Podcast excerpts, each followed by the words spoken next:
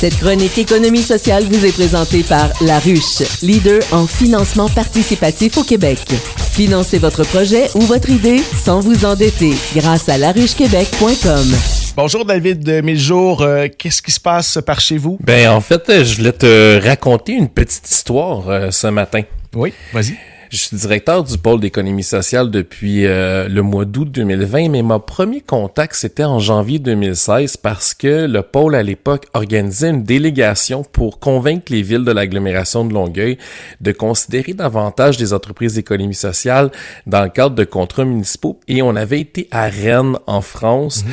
et moi, j'étais directeur de Dose Culture à l'époque, et euh, il fallait une entreprise pour accompagner la délégation. Je le dis souvent avec Charles, peut-être que toi, tu vas l'apprendre, mais moi, je suis un gourmand dans la vie.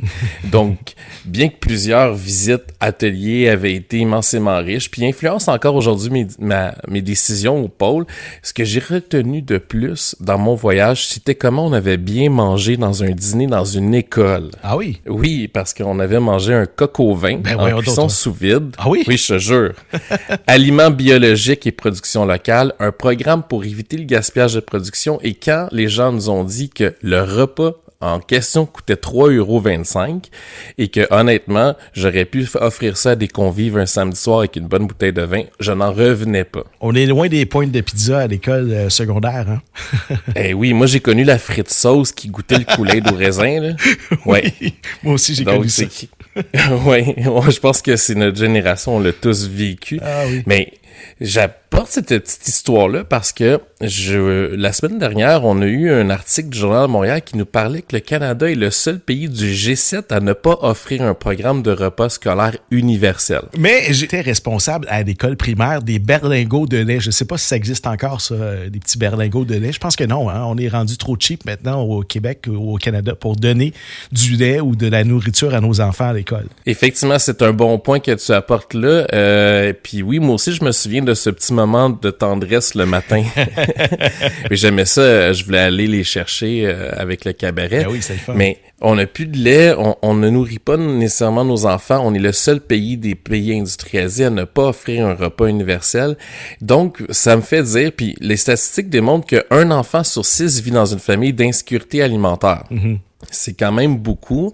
Donc, si on regarde les, les écoles qui sont classées IMSE 9 et 10, c'est-à-dire des indices de milieu socio-économique défavorisés, ben, euh, on peut se rendre compte qu'il y a euh, des enfants qui ne dînent que deux fois par semaine. Donc, c'est une moyenne, mais ça, ça veut dire qu'il y en a une masse critique qui dîne zéro fois par semaine, puis une autre quatre fois, puis d'autres, c'est une, deux fois. Moi, je veux se poser la question. Ce programme en France, c'était 60 millions d'euros par année. Donc, c'est pas si dispendieux que ça. Je sais qu'au Québec puis au Canada, on aime ça dire que c'est compliqué, puis qu'on a un gros appareil public, puis ça mhm. coûte cher.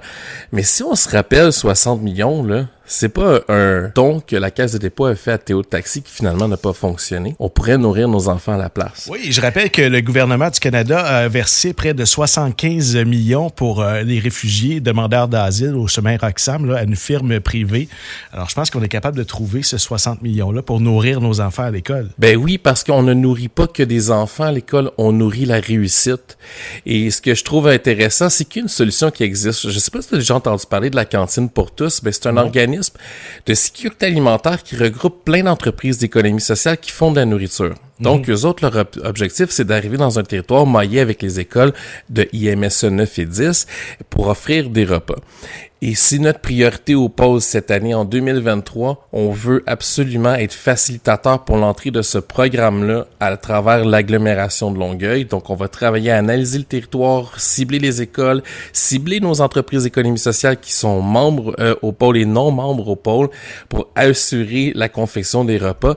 Et, et ça va être euh, quelque chose d'assez extraordinaire parce que là, là il faut regarder le nombre de repas qu'on peut produire par semaine qui ne sont pas produits. Je te, pour connaître bien le dossier, je te dirais qu'on en a des, des, des, possibilités au niveau des cuisines collectives mhm. afin de les organiser, de les travailler à faire en sorte de desservir des écoles qui sont en proximité de leur entreprise. Puis il faut travailler étroitement aussi avec le centre de services scolaire Maviry Victorin et celui des Patriotes pour pouvoir aussi coordonner l'entrée dans les écoles. Le programme Cuisine pour tous, c'est 37 écoles qui est desservi et cette année, en septembre, et en janvier, ils veulent tomber à 100 écoles desservies. Donc, on va être un partenaire principal pour le territoire d'agglomération Longueuil afin de jouer un rôle de l'économie sociale, nourrir nos enfants dans nos écoles et dans nos milieux défavorisés. Oui, il faut que ça se fasse aussi partout au Québec. Malheureusement, dans le budget qui a été déposé par euh, le premier ministre François Legault, c'était pas là encore une fois. Puis ça m'étonnerait beaucoup que ce soit déposé aujourd'hui dans le budget euh, présenté à Ottawa. Alors vraiment, c'est un manque euh, du Canada, un grand pays comme ça qui fait partie du G7, qui ne nourrit pas les enfants, qui ne nourrit pas, qui ne pense pas à, notre futur finalement, parce que tu l'as dit, ça nourrit aussi le savoir. Là c'est nos enfants qui vont à l'école, c'est eux qui seront les futurs euh, dirigeants de demain. Oui, une des bonnes parts des difficultés d'apprentissage, c'est le ventre vide. Mhm. Ben oui. Imagine aller à l'école, le, ventre vide, tu as mal à la tête, tu peux pas apprendre et ça va pas aller en s'améliorant avec euh, l'inflation qu'on connaît présentement. Malheureusement, il y a beaucoup d'enfants qui ne mangent pas leur faim à la maison, puis euh, ça se répercute du côté des écoles. Effectivement, puis en, cette année, le pôle à la fois va demander aux différents paliers gouvernements d'investir dans, dans, cette, euh, dans ce besoin essentiel de nos communautés. Et en plus, on va travailler extrêmement fort avec Cuisine pour tous et nos, nos différentes euh, entreprises économiques sociales qui font la transformation alimentaire pour faciliter l'entrée de ce territoire sur notre territoire.